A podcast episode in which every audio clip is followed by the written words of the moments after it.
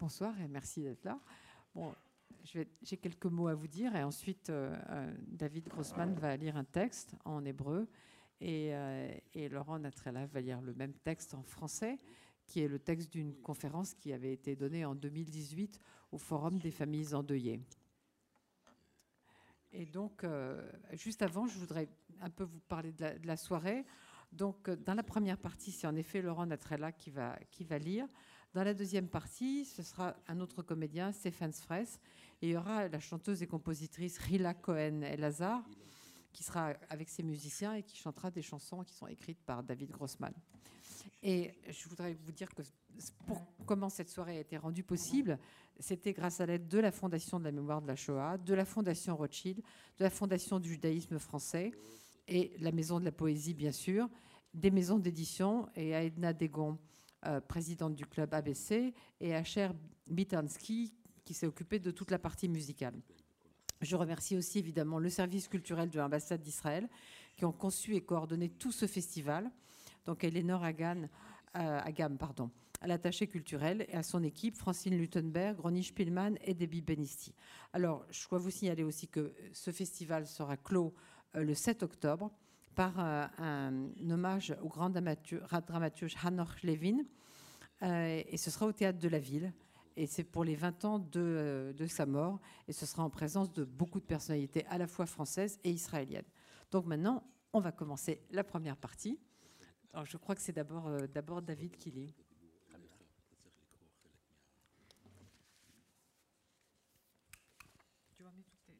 Non, one, one request if Si on peut soulager un peu la lumière, je suis prêt à confesser tout ce qu'on voudra. Shalom, ערב טוב. תודה שבאתם, תודה לכל האנשים הטובים שעבדו כל כך קשה להפיק את הערב המיוחד הזה. Mais tout d'abord, bonsoir, merci d'être là et merci à toutes ces excellentes personnes qui ont permis l'organisation de cette merveilleuse soirée. אני אקרא קצת מתוך נופל מחוץ לזמן. Je vais lire euh, quelques vers de Tomber hors du temps. רושם קורות העיר. בשעה שהם יושבים ואוכלים את ארוחת הערב, נהפכות פתאום פניו של האיש. בתנועה חדה הוא הודף את הצלחת שלפניו, סכינים ומזלגות מצטלצלים. הוא קם ועומד ונדמה שאינו יודע היכן הוא. האישה נרתעת בכיסאה, מבטו מרחף סביב לה ואינו נאחז, והיא פעם אחת כבר פגע בה האסון, חשה מיד, הנה זה שוב, כבר נוגע בי, אצבעותיו הקרות בשפתיים שלי. אבל מה קרה? היא לוחשת בעיניה והאיש מביט בה בתימהון. אני צריך ללכת. לאן? אליו. לאן? אליו, לשם. למקום שזה קרה?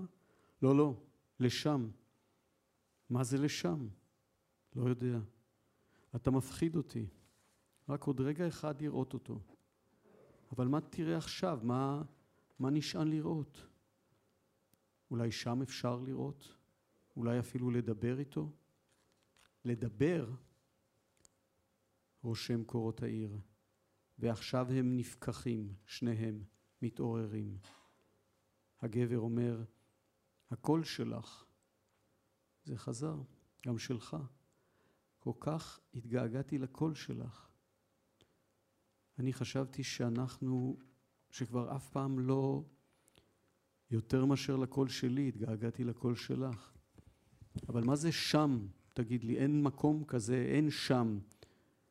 אם הולכים לשם, יש שם. ולא חוזרים משם. אף אחד עוד לא חזר, כי רק מתים הלכו לשם. ואתה, איך תלך? אני אלך לשם חי, ולא תחזור. אולי הוא מחכה שנבוא אליו. הוא לא, הוא כבר חמש שנים, הוא רק לא ולא ולא. אולי הוא לא מבין איך ויתרנו עליו ככה, מיד, ברגע שהודיעו לנו. תסתכל עליי. תביט לי בעיניים, מה אתה עושה לנו? זאת אני, אתה רואה, זה אנחנו, שנינו, זה הבית שלנו, המטבח בו שב, אני אמזוג לך מרק. איש. יפה. יפה כל כך, יפה המטבח ברגע הזה כשאת מוזגת מרק, וחם פה ורך, ועד מכסה את שמשת החלון הקרה. רושם קורות העיר. אולי בגלל שנות השתיקה הארוכות, קולו צרוד, דועך ללחישה, הוא אינו גורע ממנה עין. כל כך הוא מסתכל בה, עד שידה רועדת. איש, ויפות מכל זרועותייך העגולות והרכות. החיים הם כאן, יקרה, לרגע שכחתי. החיים הם במקום שבו את מוזגת מרק, מתחת לעיגול האור. טוב שהזכרת, אנחנו כאן והוא שם. הוא גבול עולם בין כאן לשם.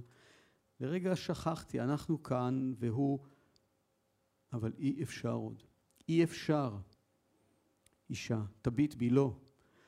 לא במבט הזה הריק. עצור, חזור אליי. אלינו חזור. קל כל כך לכפור בנו בעיגול האור, בזרועות האלה הרכות, במחשבה ששבנו לחיים ושהזמן על אף, אף על פי כן מניח רטיות דקות. איש, לא, אי אפשר עוד ככה. אי אפשר עוד שאנחנו, שהשמש, שהשעונים, החנויות, שהירח, הזוגות, שעצים בשדרות מוריקים, שדם בעורקים, שאביב וסתיו, שאנשים לתומם, שיש סתם בעולם, שילדים של אחרים, שאורם וחומם. אישה, היזהר, אתה אומר דברים דקים כל כך עקורים. איש, בלילה באו אנשים, נשאו בפיהם בשורה, דרך ארוכה הלכו, שתקו בחומרה, ואולי בתוך כך טעמו, ליקקו אותה בגניבה. בתימהון של ילדים הכירו שאפשר להחזיק את המוות בפה, כמו סוכריה של רעל, שהם בדרך פלא חסינים לה. פתחנו להם את הדלת, את, את זאת, כאן עמדנו את ואני, כתף אל כתף, והם על הסף, ואנחנו מולם, והם בחמלה מדודים ושקטים, עומדים ונופחים בנו רוח מתים. Thank you.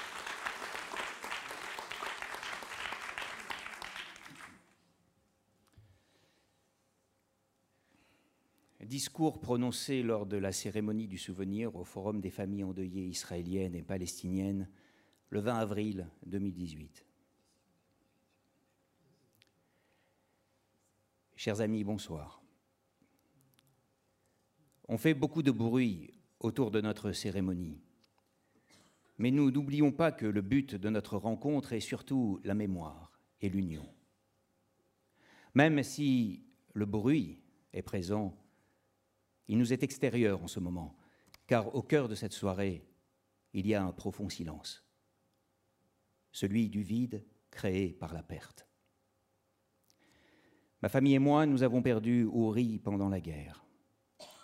Un jeune homme sympathique, intelligent et drôle.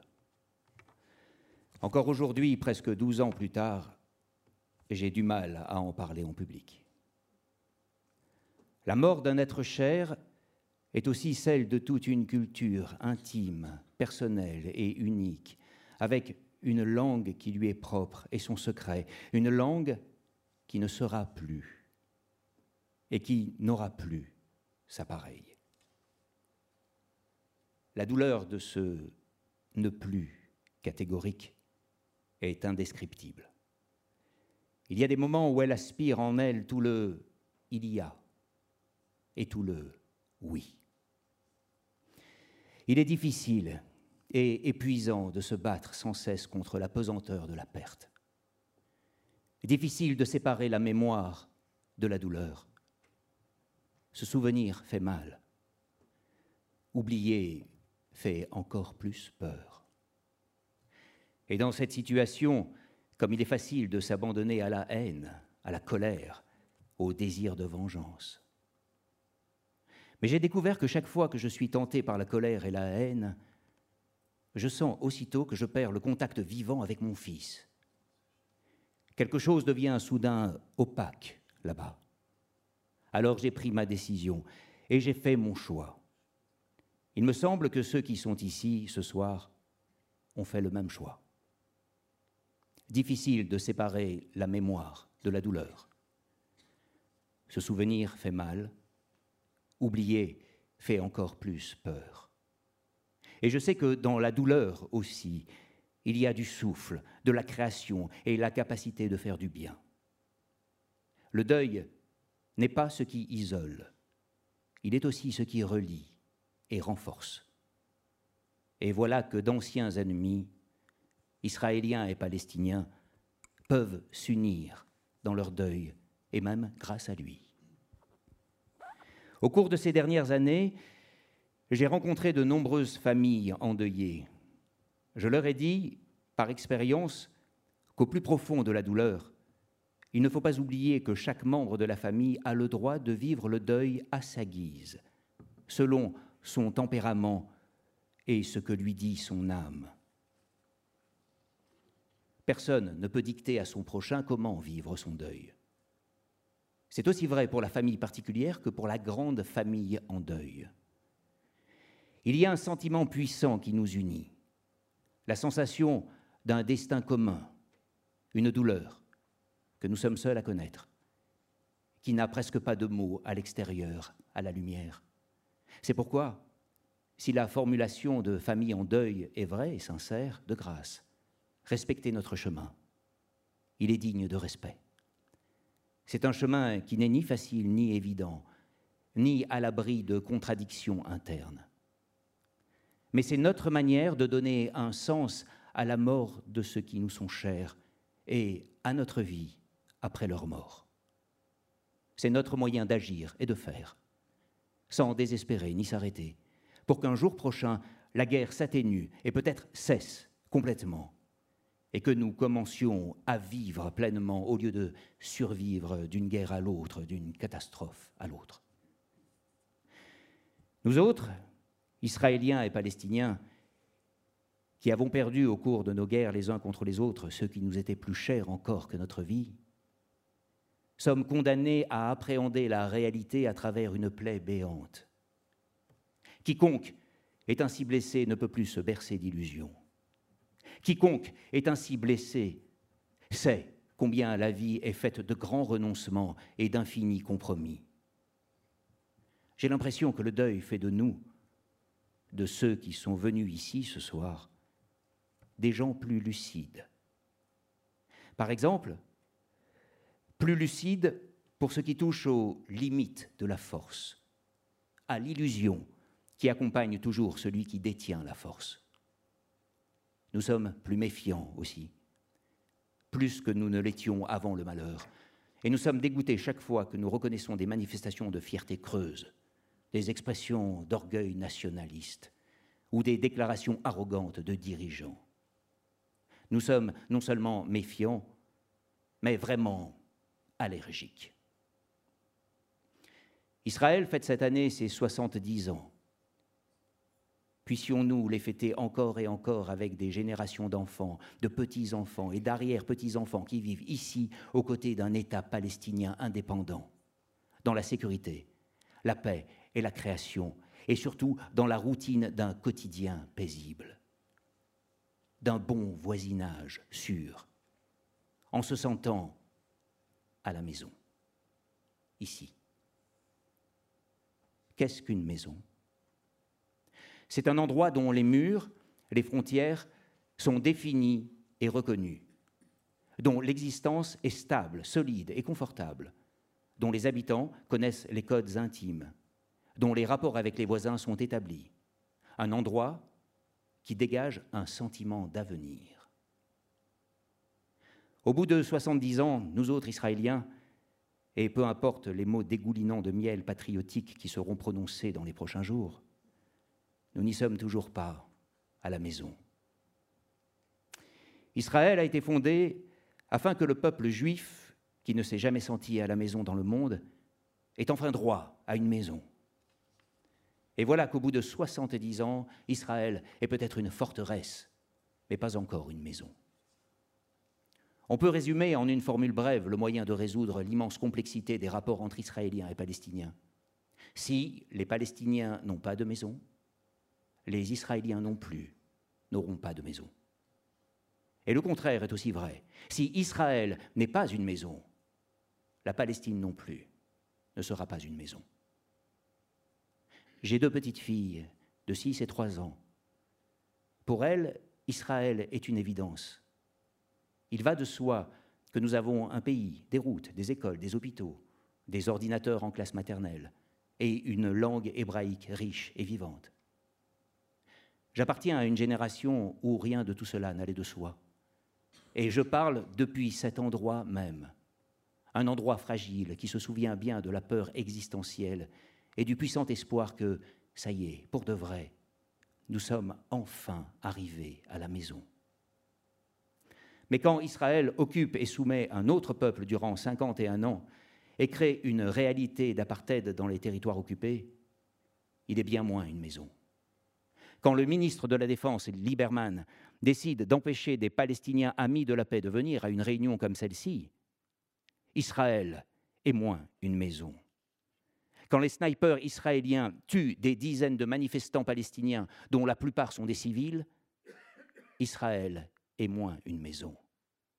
Quand le gouvernement israélien se lance dans des combines commerciales douteuses avec l'Ouganda et le Rwanda, quand il est prêt à mettre en danger la vie de milliers de demandeurs d'asile et à les expulser vers l'inconnu, il est à mes yeux moins une maison.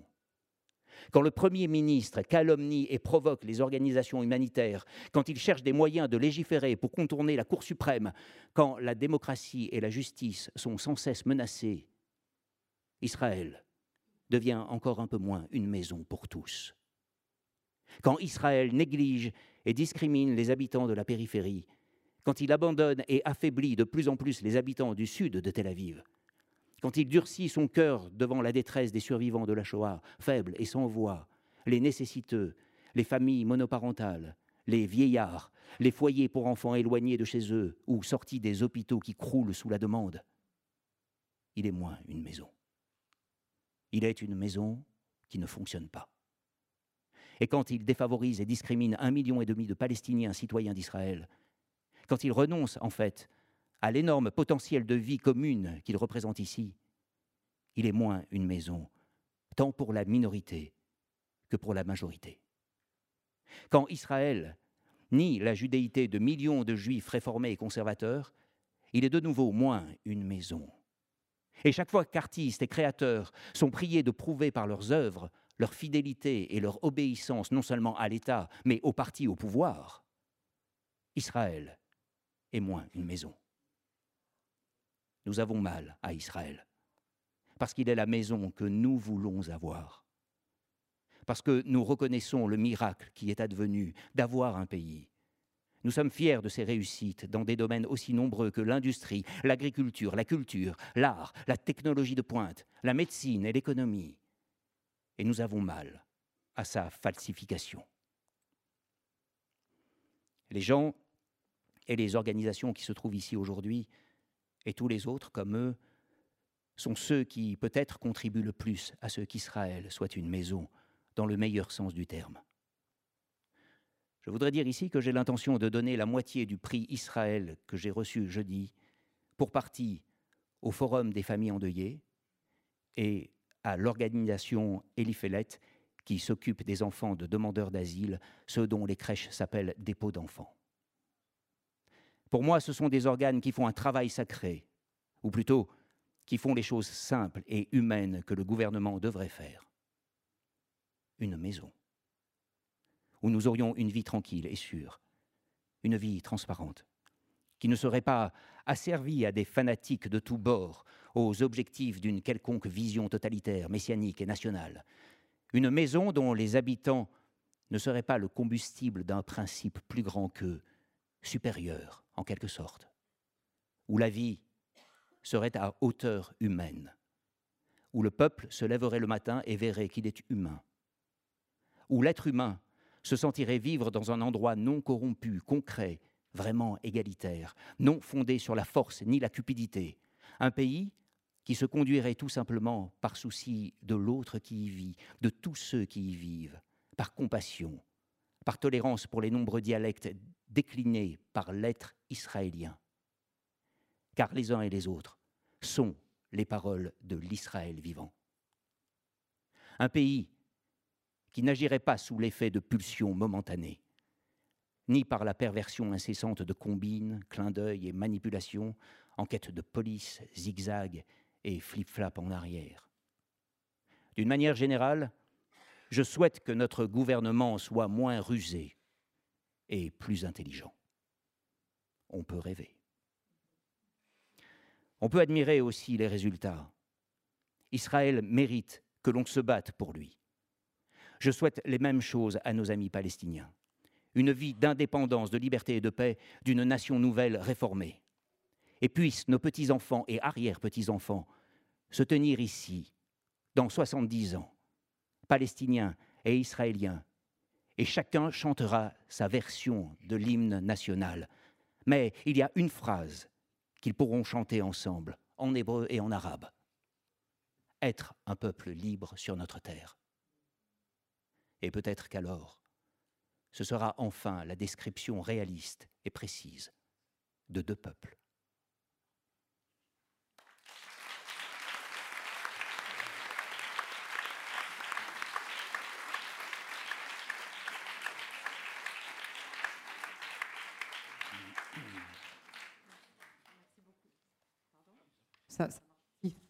Merci beaucoup, Laurent. Alors, bien que je ne parle pas hébreu, j'ai cru comprendre qu'on n'avait pas entendu la version en hébreu de ce qui a été lu, de ce très beau texte qui vient d'être lu par Laurent Natrella. Donc, euh, je voudrais que Michel Sitowski, pour les handicapés dans mon genre, dise quelques mots de, de ce qui a été lu. C'est ce qu'on appelle les aléas du direct à la télévision, mais bon, ça... Je ne me lancerai certainement pas dans une tentative de traduction d'un poème. Euh, en très peu de mots, il s'agit d'un dialogue poétique d'un couple endeuillé, quelques années après la perte d'un être cher qui n'est pas nommé dans cet extrait que David Grossman nous a lu. Et une des phrases qui arrache le cœur, qui m'arrache le cœur, c'est le passage où l'homme dit, je vais aller là-bas, peut-être que je peux lui parler et qu'il m'entendra. Et la femme répond, non, c'est inutile, il, n'y a rien là-bas, il n'y a pas de là-bas, il n'y a que les morts qui peuvent aller là-bas. Et lui dit, je suis vivant et j'irai là-bas. Elle lui dit non. Et elle le fait revenir à la vie en lui versant un bol de soupe. Et il répond, oui, la vie est là au moment où tu me verses ce bol de soupe. Et la vie, c'est la vie qu'il faut rechercher. Merci beaucoup, Michel.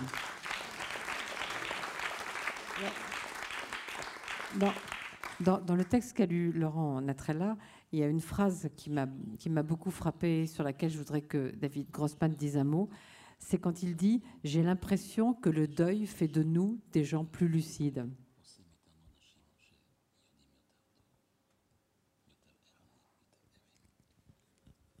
אני חושב שאבל מלמד אותנו כמה אנחנו חלשים ושבירים. Je pense qu'au contraire, le deuil nous enseigne à quel point nous sommes faibles, à quel point nous pouvons être brisés.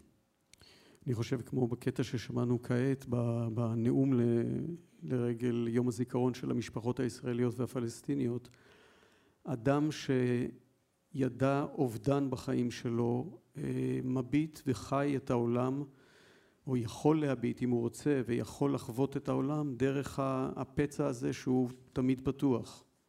Et je pense que dans ce texte qui a été lu lors de la journée dédiée aux familles israéliennes et palestiniennes endeuillées, je veux dire que quelqu'un qui a subi ce deuil, cette perte, peut avoir et a ce regard sur le monde à travers cette blessure qui ne se referme jamais. Alors, l'autre souci, qui est dû non pas à quoi que ce soit, mais à la temporalité, c'est que dans ce livre magnifique, que je vous recommande si vous ne l'avez pas lu, on pourrait sur chaque intervention faire une discussion entière. Donc, on ne va pas y arriver. Donc, on va être frustré, mais on va quand même essayer de sortir quelques points. Alors, je voudrais qu'on parle d'un livre que j'aime beaucoup et euh, dont David Grossman parle dans la troisième intervention, celle qui s'appelle Combattre l'arbitraire, au moment du prix de la paix à Francfort en 2010. Mais avant, avant justement, avant, dans, une précédente intervention, il dit cette phrase qui, euh, dès que j'ai commencé à écrire, je n'étais plus à la merci de l'arbitraire. אני בכלל, בכל ספר שלי שכתבתי, יש אדם יחיד, אינדיבידואל, שעומד מול שרירות חיצונית. זה, זאת יכולה להיות השרירות של, של הנאציזם, כמו בעיין ערך אהבה, זה יכולה להיות השרירות שהגוף, שיש לגוף שלנו על הנפש, כן, המילה שרירות בעברית באה מהמילה שריר בעצם. זה יכולה להיות השרירות של איזה רגש אובססיבי שלוכד אותנו ו- ומשעבד אותנו, כמו רגש הקנאה בספר אחר שכתבתי. וזאת יכולה להיות כמובן השרירות האולטימטיבית, המוחלטת, שהיא השרירות של המוות, כאשר אנחנו עומדים מול אובדן של אדם יקר מאוד, או מול תודעת המוות שלנו עצמנו. Souffle. Oui, en fait, euh, le problème c'est que moi j'arrive jamais à me relire. Donc. moi non plus, mais j'ai pas besoin. De, je en fait, pas. voilà, c'est une histoire. En fait, dans tout, dans chacun de mes livres, il y a un individu qui doit faire face à une certaine violence, l'arbitraire, qui doit faire euh, face à l'arbitraire. Et euh, cet arbitraire peut être extérieur, comme euh, par exemple le nazisme. L'arbitraire aussi du corps, opposé à l'âme. Ça peut être aussi l'arbitraire de l'obsession. Une obsession qui nous réduit en esclavage, comme dans un de mes livres, la jalousie qui nous réduit à l'esclavage. Ça peut être aussi la perte, la mort, la perte d'un être cher, ou aussi l'idée de notre propre mort.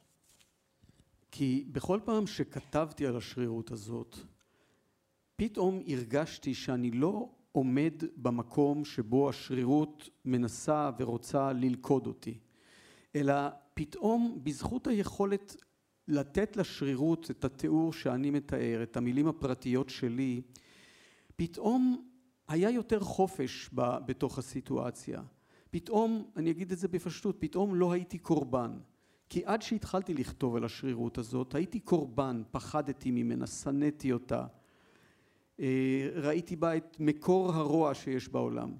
וברגע שהתחלתי לכתוב, זה לא שהיא נהייתה יפה וטובה יותר בעיניי הארביטרר, אלא אני כבר לא הייתי במקום שהייתי קודם, לא הייתי משותק, לא הייתי קורבן. זה הדבר אני חושב הכי חשוב, והתחושה הכי מופלאה שיש כשכותבים על שרירות כזאת, שפתאום אתה יכול להרשות לעצמך חופש תנועה בתוך השרירות. En fait, sur l'arbitraire, l'arbitraire euh, cherche toujours à vous mettre à un endroit. Et euh, lorsque je commence à écrire avec mes mots, je, je sens que j'ai soudain plus de liberté.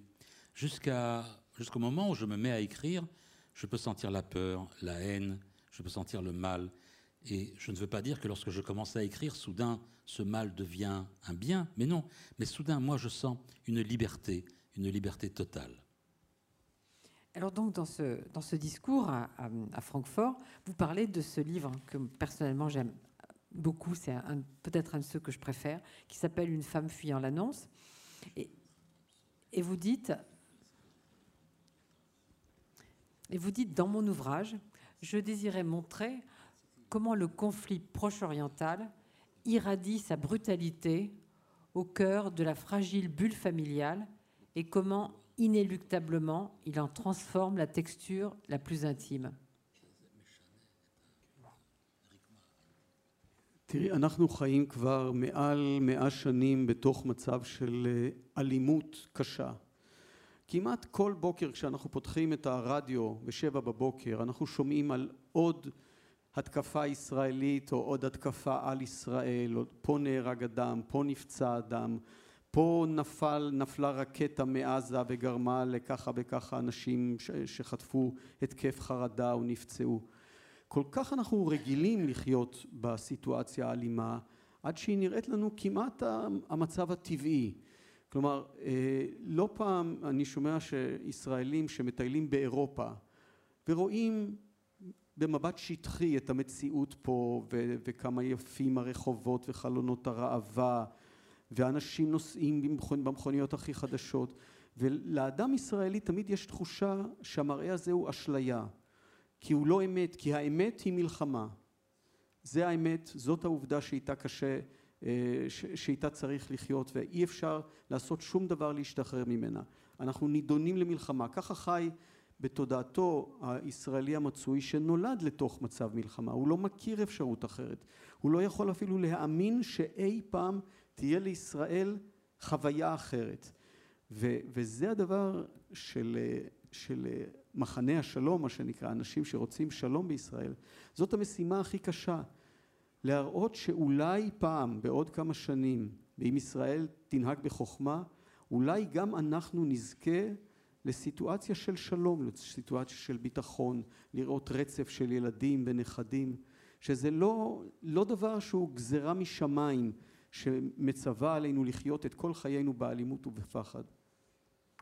Voilà, en fait, nous vivons depuis plus de 100 ans dans la violence. Et que fait l'Israélien moyen quand il se lève à 7 heures du matin?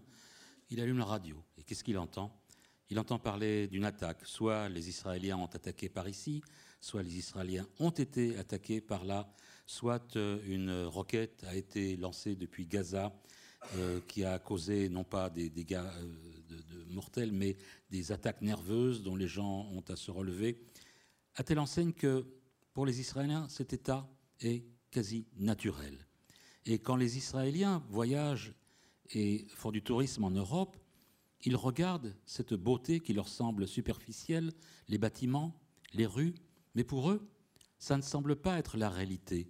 C'est comme une illusion, comme si les Israéliens étaient condamnés à la guerre. Ils sont nés dans la guerre. Et le problème, c'est de faire comprendre, de faire entendre aux Israéliens qu'il y a une autre expérience possible. Et c'est le problème principal des gens, appelons-le le camp de la paix, que Israël peut avoir une chance un jour de vivre en paix et de voir la continuité naturelle de, des enfants, des petits-enfants et de leurs descendants vivre dans la paix. בשבילי, לשבת פה ולשמוע את מישל זה לקבל שיעור פרטי בצרפתית פשוט. Est-ce que je peux avoir le... Est-ce que je peux rire moi aussi Euh, Quand il me fait des compliments, moi je rougis jusqu'à la racine de mes cheveux, évidemment. Et Rougissez mais traduisez. David dit que c'est un plaisir pour lui d'avoir un cours personnel de français quand il est avec moi. Et alors, tout, tout à l'heure, quand on parlait, euh, avant, avant d'être d'être en scène, euh, on, on s'est dit qu'il y avait quelqu'un euh, qui pourrait plus jamais venir ici et dont on avait envie de dire un mot, et que c'est Amos Oz. עמוס היה חבר, חבר יקר, קשה לי אפילו לדבר עליו בלשון עבר, אה, שהיינו חברים טובים במשך אה, כמעט עשרים שנה, אה, והוא חבר והוא קולגה והוא מורה. אה, היה לנו מין טקס קבוע שפעם בכמה שבועות הייתי מגיע לבית שלו בתל אביב, ברמת אביב, והיינו יושבים ומדברים על ספרים ועל המשפחה ועל העולם ובעיקר על המצב, סיטואציון. המצב שאי אפשר לצאת ממנו והמצב הזה שרובץ עלינו ומשתק אותנו. ועמוס תמיד היה אופטימי, גם בתקופות הקשות ביותר. הוא בכלל היה אדם חזק מאוד. אה, כשהמחלה שלו הלכה וגברה, בכל שיחת טלפון הוא אמר לי, אני נותן פייט, אני לא מוותר, אני נותן פייט. ולאט לאט הוא הכיר בזה, בחולשת הגוף. על הגוף הוא אמר לי, הארכיטקט היה גאון, אבל הקבלן רימה בחומרים. Oui, Amos. C'était, c'était un ami cher. Et j'ai du mal à m'habituer à parler de lui au passé. C'est un ami de 20 ans, c'était un ami, un collègue et un maître. Et une fois toutes les quelques semaines, nous avions l'habitude de nous rencontrer chez lui à Ramat Aviv. Nous parlions de livres, de nos familles et de ce qu'en hébreu on appelle Hamatsav. C'est la situation. La situation face à laquelle euh, nous ne pouvions parfois plus rien dire et qui nous mettait dans la mutité. Mais Amos Oz était fondamentalement optimiste. Il était très fort. Et dans sa maladie, au cours de sa maladie, lorsque nous avions des conversations téléphoniques, il parlait et il me disait Je lutte, je n'abandonne pas, jusqu'au moment où la faiblesse du corps a pris le dessus. Et il m'a dit L'architecte était excellent, mais c'est l'entrepreneur qui a fourni des matériaux merdiques. הוא היה סופר גדול ואדם חכם באופן יוצא מן הרגיל, עם מחשבה פוליטית מפותחת, מתקדמת, אמיצה מאוד. והיה אדם נדיב מאוד אל חבריו ואל סופרים צעירים. ויותר מכל, אני לא יודע איך תתרגם את זה, אבל עמוס היה מענץ'. Même ça, j'ai compris. En fait, euh, Amos Oz, c'est un grand écrivain, c'est quelqu'un d'intelligent, de politiquement avancé, progressiste. Euh, C'était quelqu'un de généreux, et je le qualifierais d'un seul mot, qui est peut-être difficile à traduire, parce que c'est pas de l'hébreu, c'est du yiddish. C'était un mensch, c'était un mec, un Ça homme. se traduit pas. Non, c'est pas bien, mec, Si, pour dire si, ça. si, non. Si, si. Pour, moi, mec, pour moi, mec, c'est dévalorisant. J'entends la voix de Jean-Luc Alouche, traducteur émérite, qui confirme mon choix de mots. Je tiens mec. Mais moi, quand je dis les mecs, c'est jamais très laudatif, vous voyez. Alors, la situation, la situation, vous en parlez beaucoup de la situation. Vous en parlez euh, en 2008 quand vous recevez le prix Sophie et Hans Scholl. Vous, en- vous y revenez dans la conférence à Harvard en 2015, puis à l'Université hébraïque de Jérusalem en 2017.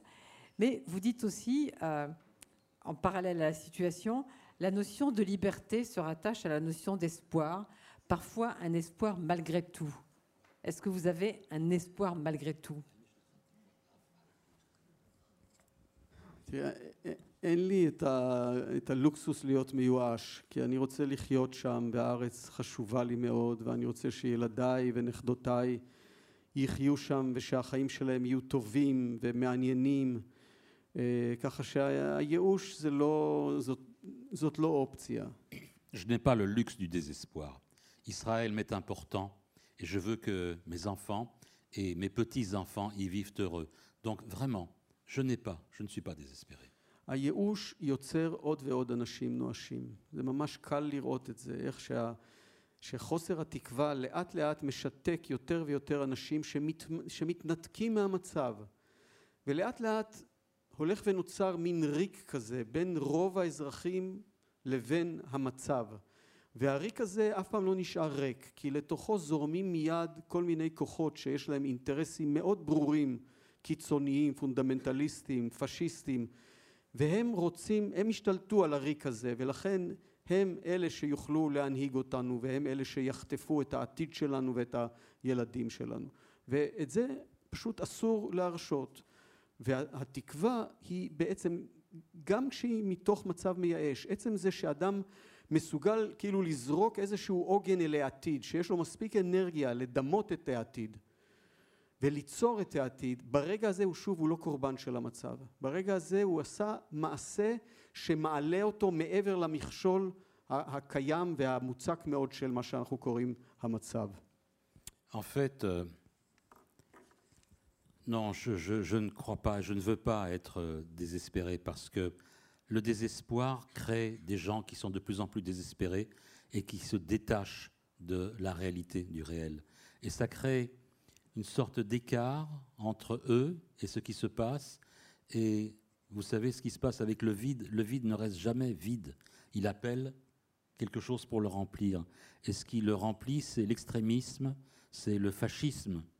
Et euh, non, et ces gens savent parfaitement quoi faire pour voler votre, votre vie et votre avenir et, vos enfants. Et en fait, c'est l'espoir, c'est l'espoir qui permet même dans une époque de désespoir de jeter une sorte d'encre ANCRE E, vers un avenir et qui permet un regard et qui permet de sortir de la situation de victime. Alors, dans la première intervention qui, est réunie dans ce livre, qui s'appelle euh, Le pigeon voyageur de la Shoah, vous racontez l'histoire de Leib Rochman. Alors, je crois qu'on ne peut pas la raconter ce soir parce que c'est très, très, c'est très, très long. Mais je voudrais que vous disiez un mot de lui parce qu'il est assez peu connu en France. Bien que Rachel Hertel ait traduit des livres, notamment un livre que je trouve absolument comment dire, éblouissant, je ne sais pas comment dire, éblouissant, exceptionnel, euh, qui s'appelle À pas aveugle de par le monde. Vous pouvez dire un mot de lui parce qu'il n'est pas très connu dans ce pays, pas trop peu connu. רוחמן, יהודה לייב רוחמן, הוא בעיניי סופר נפלא, שאגב גם בישראל לא כל כך מכירים אותו. הוא, יש לו סגנון מיוחד משלו, סוריאליסטי, מאוד בלתי רגיל לתקופה שבה הוא נכתב בישראל. הוא נולד בכפר שנקרא מינסק מזובייצק באוקראינה ושם הוא עבר את השואה. אני לא אספר את הסיפור שלו כי זה סיפור ארוך אבל הוא סיפור כל כך מופלא, כל כך ניסי ובאמת פשוט אין לנו זמן הערב לספר על זה. אני רק אומר שבמשך למעלה משנתיים הוא עמד יחד עם עוד ארבעה אנשים מאחורי קיר לבנים מזויף בתוך בית של אישה שהייתה לשעבר זונה והסכימה לקבל את ששת או חמשת האנשים האלה. רק תנסו לחשוב לרגע שכל אחד ישים את עצמו במקומם. לעמוד אפילו שבוע לבד עם עוד כמה אנשים, לעמוד כל שעות היום, אי אפשר היה לשבת. בלילה הצ'וטקה, האישה שערכה אותם, הייתה מוציאה כמה לבנים והם היו נכנסים וישנים על הרצפה בסלון. מדי פעם הם היו שומעים איש או אישה או ילד שדופק על הדלת של הצ'וטקה ומבקש אוכל ושואל אם עוד יש יהודים בעולם ולאט לאט גם הבקשות האלה נעלמו, האנשים האלה נעלמו וחמשת או ששת האנשים שעמדו במסתור כשנסתיימה המלחמה יצאו משם, יצאו אל העולם. הפולנים צחקו עליהם והתעללו בהם והרביצו להם ואמרו מה? לא ידענו שעוד נשארו יהודים בעולם. אבל גם הם לא ידעו שיש עוד יהודים בעולם. הם חשבו שהם היהודים האחרונים. ואז יהודה לייב אמר מסכן אלוהים לא נשארו לו עוד אנשים לא נשארו לו עוד תומכים היהודים הושמדו כולם. אני אהיה זה שמאמין באלוהים אני אחזיק את האמונה באלוהים. ורק אני אספר שהבת של לייב רוחמן רבקה מרים, המשוררת הנפלאה, היא החברותה שלי במשך שלושים השנה האחרונות. בכל יום שלישי אנחנו נפגשים לשלוש שעות ועושים מה שיהודים עשו תמיד בכל השנים, קוראים את התנ"ך עם זכוכית מגדלת ונהנים הנאה רבה מזה. Rochman, Yuda Leib Rochman, je peux vous dire que c'est un super écrivain et qu'il est tout aussi peu connu en Israël. Il a un style surréaliste qui ne correspond pas du tout à l'époque à laquelle il a écrit euh, ses livres. Il est originaire d'un patelin qui s'appelle Minsk Mazovietsk en Ukraine. Et bon, on ne peut pas raconter toute sa vie, peut-être simplement ce passage extraordinaire, miraculeux, où pendant deux ans, pendant la Shoah, pendant la Seconde Guerre mondiale, avec quatre hommes, il a pu être caché derrière un faux mur un mur construit de fausses pierres avec des pierres chez une prostituée. Et imaginez, mettez-vous à la place tout simplement de ces cinq ou six hommes, je ne sais plus exactement, mettez-vous à leur place. Pendant toutes les heures du jour, ils devaient être derrière ce faux mur dans la maison de cette femme, la Tchotka. En fait, Tchotka en, polonais, ça signifie la tante, la tata. Et euh, le soir, elle pouvait défaire quelques pierres et ces hommes pouvaient s'allonger sur le sol. Et pendant qu'ils étaient allongés sur le sol, la nuit, on entendait frapper à la porte. C'était un homme ou un enfant qui réclamait de la nourriture et qui demandait s'il existait encore des juifs. Et à la fin de la guerre, ils sont sortis. Et les Polonais se sont gaussés d'eux, les ont insultés, les ont frappés. Et ils ont dit, tiens, il y a encore des juifs. Et même Leib Rochman et les quatre ou cinq ou six autres personnes qui étaient avec lui se posaient la question est-ce qu'il existe encore des juifs? Est-ce qu'il y a encore des juifs? Et Leib Rochman a dit Pauvre Dieu, il n'y a plus de juif pour le louer et le sanctifier. Eh bien, je serai celui-là. Je serai le dernier des juifs qui pourra parler et prier Dieu. Et il a eu une fille, Rivka Myriam, qui est une amie. Et tous les mardis, nous nous réunissons et nous faisons ce que font les Juifs depuis plus d'un millénaire. Nous lisons le Tanakh, nous lisons le livre, le livre, avec une loupe, tous les mardis. Alors parlons un peu de l'Allemagne, parce que beaucoup de, ces interventions ont été prononcées en Allemagne. Et, euh, donc, dans une, vous dites, euh, j'ai du mal à parler de la Shoah devant des Allemands. Et dans une tribune qui a été publiée dans le Spiegel en 2015, vous dites, je me sens toujours un peu coupable de ma bienveillance à l'égard de l'Allemagne. Alors, coupable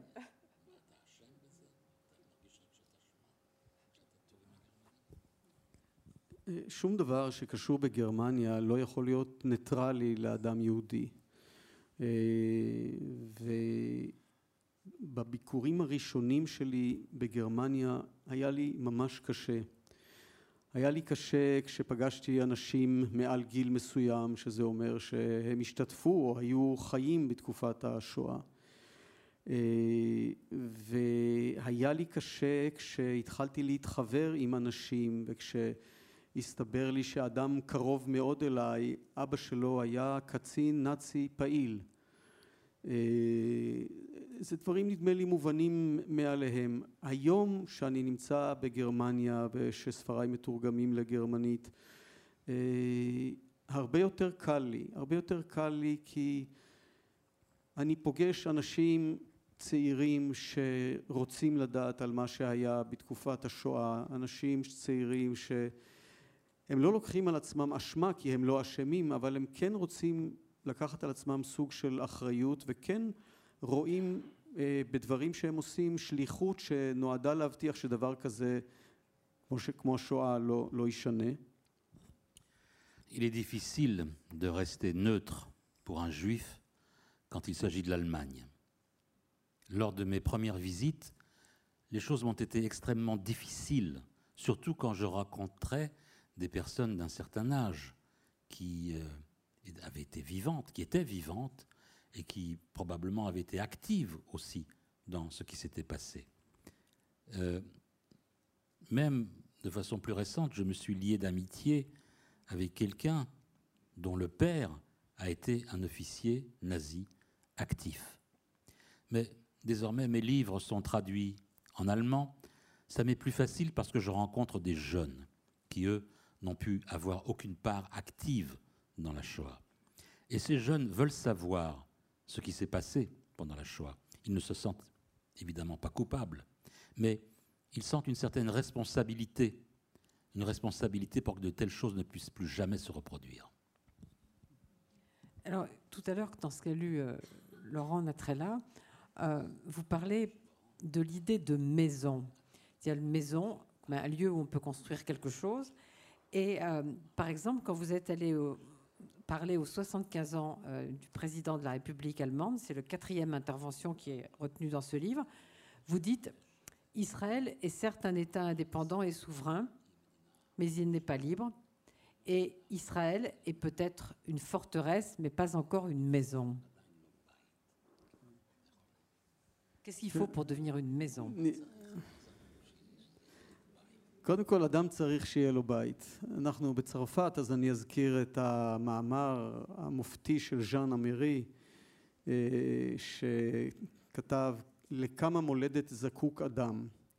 ז'אן אמירי היה איש אוסטרי שלא ידע בכלל שהוא יהודי עד שבאה המלחמה ואז הנאצים הסבירו לו בעצם שהוא יהודי והוא ברח והוא היה באושוויץ והוא היה במחתרת ופעל גם בצרפת ו, וזאת שאלה שבאמת מעסיקה אותי, לכמה מולדת אדם זקוק? כי הרי באופן מסוים אפשר להגיד שההגדרה אולי העמוקה ביותר של האדם היהודי ושל הקולקטיב היהודי הם של מי שאף פעם לא הרגישו ממש בבית בעולם. שאפילו במדינות שאירחו את היהודים באופן שוויוני ונדיב, תמיד הייתה הרגשה שה, שסביב האדם היהודי יש את הפס הזה של הנקודות, שאפשר לתלוש אותו מהר מאוד משם, לגרש אותו, לרדוף אותו, ואולי גם להשמיד אותו. En fait, je voudrais citer Jean Amiri. C'est un homme d'origine hongroise qui ne savait pas qu'il était juif jusqu'à ce que les nazis lui disent qu'il l'était. Et c'est lui qui a dit, en fait, cette phrase que cette question, à quel point l'homme a besoin d'une patrie, ou à quel point la patrie a besoin de quelqu'un qui l'habite. Qu'est-ce qu'une maison? En fait, pour le, juif, dans, dans, le collectif, dans euh, l'esprit collectif du, du juif, il y a ce manque. Il n'y a pas de chez lui. Il n'a pas de maison. Et même dans les pays qui ont accordé l'égalité et la liberté aux juifs, il y a toujours ce sentiment que autour de chaque individu, il y a comme une ligne en pointillé que l'on pouvait défaire à chaque instant et que le juif pouvait être poursuivi ou chassé ou tué. ז'אן אמרי כותב שכשאתה בבית או בתחושת בית, בעצם כל פעולה שאתה עושה היא וריאציה על משהו שכבר עשית. כי הכל הוא קצת מוכר, ואתה יודע לפענח את כל הקודים, את כל הצופנים של הבעות הפנים, של צורת הדיבור, של כל מיני אנקדוטות. כשאתה לא בבית, כשאתה בגלות, אתה לא מפענח כלום. אתה זר לגמרי, אין לך שום כלים לפענח את הקודים העדינים והדקים ביותר של ההתנהגות האנושית. האם פקיד הבנק הזה שפתאום דיבר בקול חזק, האם הוא מתבדח איתך ועושה אותך שותף לבדיחה, או שהוא כועס עליך ופוקד עליך משהו? האם הצעירה הזאת חייכה אליך חיוך מזמין ואוהב, או שזה חיוך של בוז? אתה לא יודע לקרוא את המציאות וזאת תחושה איומה, זו תחושה כמו של איזה פתית אדם שעף לו באוויר ואין לו שום, שום אחיזה. En fait, quand on est chez soi, ou dans quelque chose qui ressemble à chez soi, on ressent que toute action a un petit air de déjà fait ou de déjà vu, parce qu'on sait décoder tous les codes. On, sait ce que ça signifie. On voit telle action, tel mouvement, on comprend le texte et le sous-texte. Mais en diaspora, quand on est étranger, eh bien tous ces codes discrets du comportement deviennent totalement inconnus, inintelligibles. Et alors, cet employé de banque, quand il parle sur un ton assez fort, il fait quoi Il est d'accord avec vous ou il est en train de vous engueuler Et cette jeune fille qui vous regarde avec ce léger sourire, c'est quoi C'est une invite ou elle vous regarde avec dédain et mépris Voilà. Quand on est dans cette situation-là, on est incapable de lire le réel. ישראל נועדה להיות הבית של העם היהודי. זאת ההגדרה שלה, וזו המשאלה החשובה ביותר של הציונות, שלעם היהודי יהיה בית לאומי, הוא ארץ ישראל, הוא מדינת ישראל. ובעיניי זה כמעט, זה, זה שובר לב שגם אחרי 72 שנה של עצמאות וריבונות, עדיין ישראל לא הגיעה למצב שבו אנחנו ממש בבית, ממש ממש בבית, ושפתרנו את כל הסכסוכים ואי ההסכמות לגבי חלק מהחדרים של הבית הזה, ושהבית הזה הוכר על ידי האומות המאוחדות. הכל כמעט, עוד לא הגענו לשם ממש, אנחנו לא שם ואנחנו לא נהיה שם, כי כמו ששמעתם בקטע הקודם, אם לפלסטינים לא יהיה מדינה, גם לנו לא תהיה מדינה. אם לנו לא יהיה בית, גם להם לא יהיה בית. אם להם לא יהיה בית, לנו לא יהיה בית. אנחנו אחוזים ו- ולפותים זה בזה. ואני יכול רק לחלום על הזמן שבו באמת תהיה לנו התחושה של מי שחי בתוך שלו. את תחושת הרווחה הפנימית הזאת של מי שיכול לנשום בשתי ריאות, כי הוא נמצא בבית שלו, הוא יודע לפענח אותו, הוא יודע איפה הוא נגמר ואיפה מתחיל האחר, הוא יודע עד איפה הוא יכול לשאוף ועל מה הוא יכול, ועל מה הוא חייב להגן.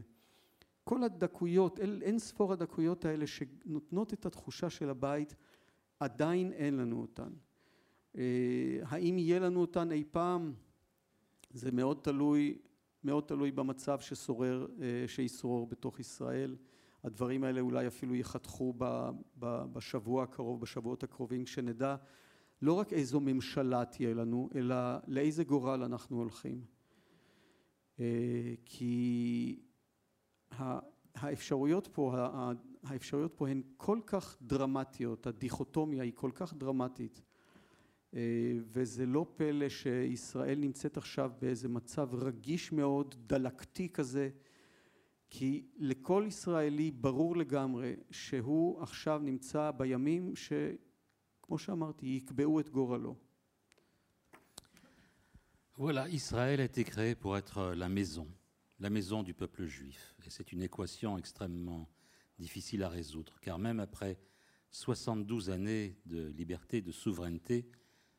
nous ne nous sentons pas encore à la maison. Oui, il y a encore des désaccords sur euh, le nombre de pièces que doit avoir cette maison, même si les Nations Unies ont reconnu l'existence de l'État d'Israël. Il y a des choses sur lesquelles euh, les accords ne sont pas définitifs. Et nous ne serons pas à la maison tant que les Palestiniens n'auront pas leur maison. Nous ne serons pas chez nous dans l'État d'Israël tant que les Palestiniens n'auront pas leur État. Parce que nous sommes intriqués, emmêlés les uns aux autres. Voilà, moi je rêve, je rêve d'une sérénité. Je rêve d'un État, une situation donc, où je pourrais respirer avec les deux poumons. Je veux pouvoir savoir où sont les limites de ma maison, ce que je peux défendre, ce que je dois défendre. Mais est-ce que ça va se faire? Est-ce qu'un jour, je serai à la maison? Nous le saurons peut-être dans les semaines à venir. Dans les semaines à venir, nous saurons quel est notre destin. C'est vrai, parce que nous sommes à un moment extrêmement dramatique. C'est une véritable dichotomie Israël est dans un état inflammable et nous saurons dans quelques jours quel est notre destin.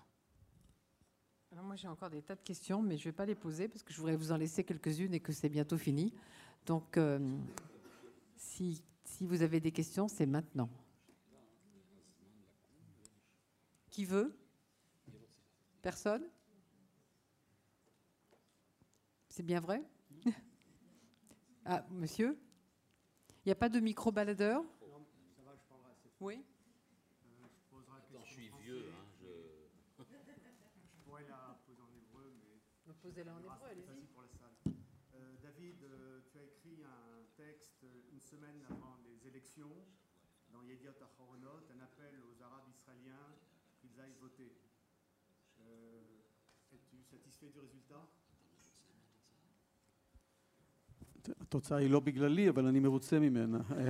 Le résultat, c'est pas moi, mais je suis satisfait du résultat.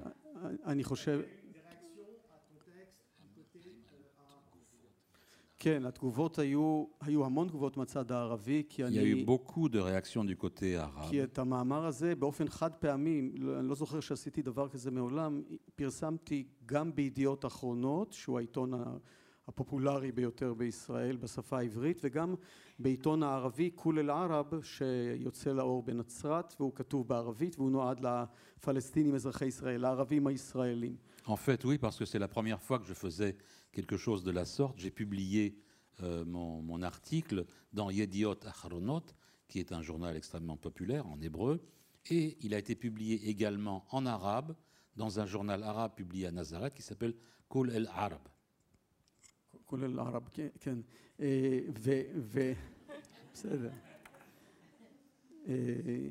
ומשם דווקא מצד הקוראים הערבים בא רוב התגובות כי בעצם המאמר הזה קרא לערבים הישראלים להפסיק להימנע, להפסיק לשבת על הגדר ולא לרצות שום קשר עם ישראל ולא לנסות להיכנס בכל הכוח שיש להם לתוך מרכז הפעילות, לתוך המציאות, לתוך התודעה הישראלית-יהודית ולהתחיל להיות כוח פוליטי, להיות הכוח שיכול לשנות מציאות בארץ ישראל, וגם אמרתי להם כי ש, שאם הם לא נכנסים לתוך הפעילות ואם הם אם ממשיכים להימנע, בעצם מה שהם עושים זה לחזק את שלטון הימין, את שלטונו של נתניהו, בעצם מה שהם עושים זה להעריך עוד ועוד ועוד את הכיבוש הישראלי שישראל כובשת את אחיהם בשטחים.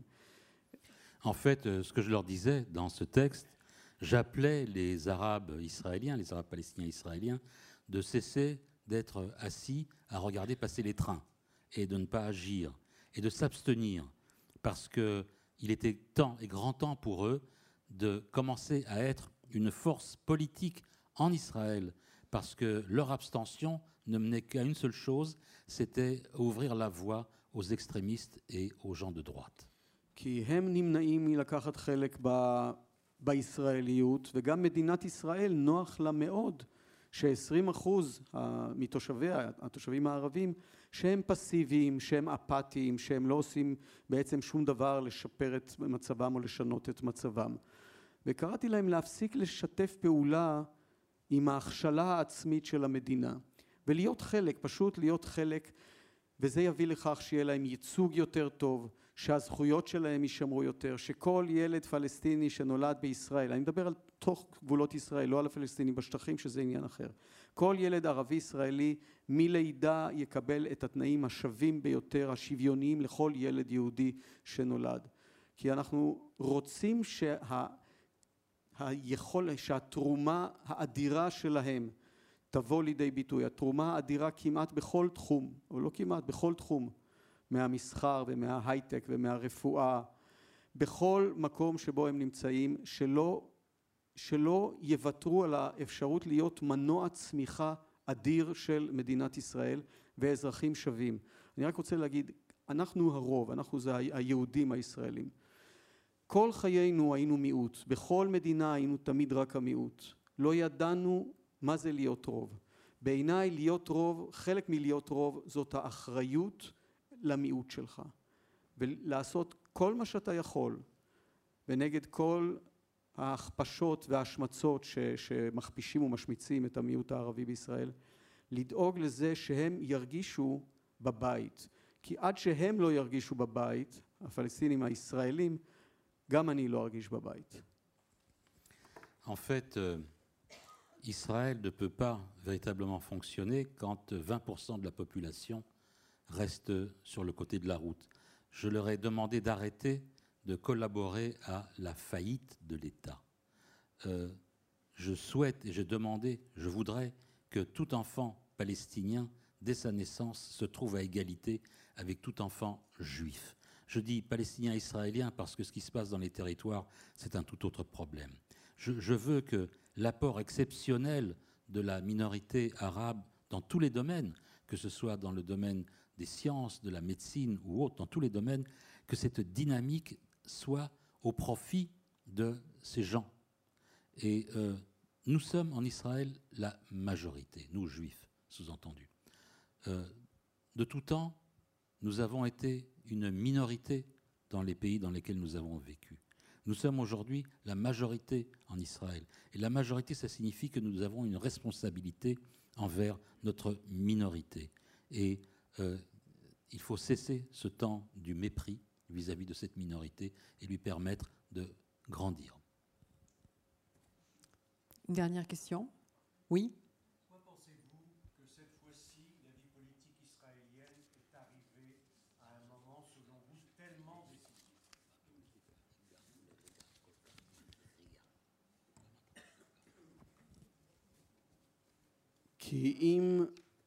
בנימין נתניהו יהיה ראש ממשלה עוד ארבע שנים נוספות, כל, ו, ו, ו, ועדיין יש חשש לזה. אין, אי אפשר להיות בטוח מי יהיה ראש הממשלה הבא של ישראל. אבל אם הימין, ובעיקר אם יעמוד בראשו בנימין נתניהו, יגיעו לעוד ארבע שנים, הם יוכלו לממש, והפעם בלי פחד, ובלי שום זהירות ובלי שום יראה כלפי החוק גם, יוכלו לממש את החזון הקיצוני, הפונדמנטליסטי, הגזעני שלהם שבשנים האחרונות הם רק ניסו אותו, כאילו ניסו את הגבול ואז בית המשפט העליון נתן להם מכה על האף והם חזרו. הם מנסים, ניסו את הגבולות כל הזמן. כעת, אם אכן הם יכהנו עוד ארבע שנים, זה המון זמן ארבע שנים, וראינו את כל ההידרדרות שחלה בשנים שבהן הליכוד ונתניהו היו בשלטון, מבחינת משטר החוק, שלטון החוק, מבחינת הדמוקרטיות של ישראל, כן, אתה לא יכול באמת להיות דמוקרטיה אם אתה כובש שם אחרי 52 שנה, בואו נודה באמת הפשוטה הזאת, לא משנה אם יש לך הצדקות לזה או לא, דמוקרטיה אתה כבר בוא נאמר במצב שביר מאוד בסיטואציה הזאת. עוד ארבע שנים ישראל תהיה כבר סיפור אחר לגמרי. אני משאיר את זה לדמיון שלכם, זה מה שסופר צריך לעשות. ישראל תהיה מציאות שונה לחלוטין, הוויה שונה לחלוטין, מדינה שונה לחלוטין. אני לא בטוח שזאת מדינה שיהיה לאדם כמוני או לאנשים שחושבים כמוני, שהם לפחות חצי מאוכלוסיית ישראל, כפי שהתברר בבחירות האחרונות, שיהיה להם תחושת בית במקום הזה. En fait, euh, ce qui risque de se passer, c'est quatre années supplémentaires de Benjamin Netanyahou. Je dis c'est un risque, parce que le risque, il est toujours là. Il y a le risque qu'il devienne, qu'il redevienne Premier ministre. Et la droite, avec Benjamin Netanyahou, va pouvoir, pendant les quatre années qui vont suivre, concrétiser sans aucune crainte de qui que ce soit leur vision raciste, fondamentaliste de leur politique. Euh, au cours des quatre années écoulées, des années écoulées, chaque fois, ils faisaient des petites tentatives à droite et à gauche pour mesurer quelle était la limite. Et à chaque fois qu'ils allaient un petit peu trop loin, la haute cour de justice, qui est la cour suprême aussi d'Israël, leur tapait sur les doigts et ils étaient contraints un petit peu de reculer. Mais cette fois-ci, ils ne reculeront pas. C'est long, quatre ans. C'est long, quatre années où, pendant lesquelles ce gouvernement va lutter contre l'état de droit, va lutter contre la démocratie, va nier le fait que ça fait 52 ans que nous sommes dans un état d'occupation. Vous savez, la démocratie est un état extrêmement fragile. Imaginez ce qui risque de se produire dans les quatre années à venir. Je suis un écrivain, mais c'est à vous d'imaginer ce qui risque de se passer. Ça sera une autre réalité, ça sera un autre pays, un pays dans lequel au moins la moitié de la population, des gens comme moi, et ça a été prouvé au cours des dernières élections, ne pourront plus se sentir chez eux à la maison. Voilà, alors on va s'interrompre jusqu'à 21h. Euh, moi, j'avais plein de questions encore, mais ce livre-là répond à beaucoup de questions. C'est un livre vraiment essentiel. Donc, merci à vous. Merci, David. À tout à l'heure.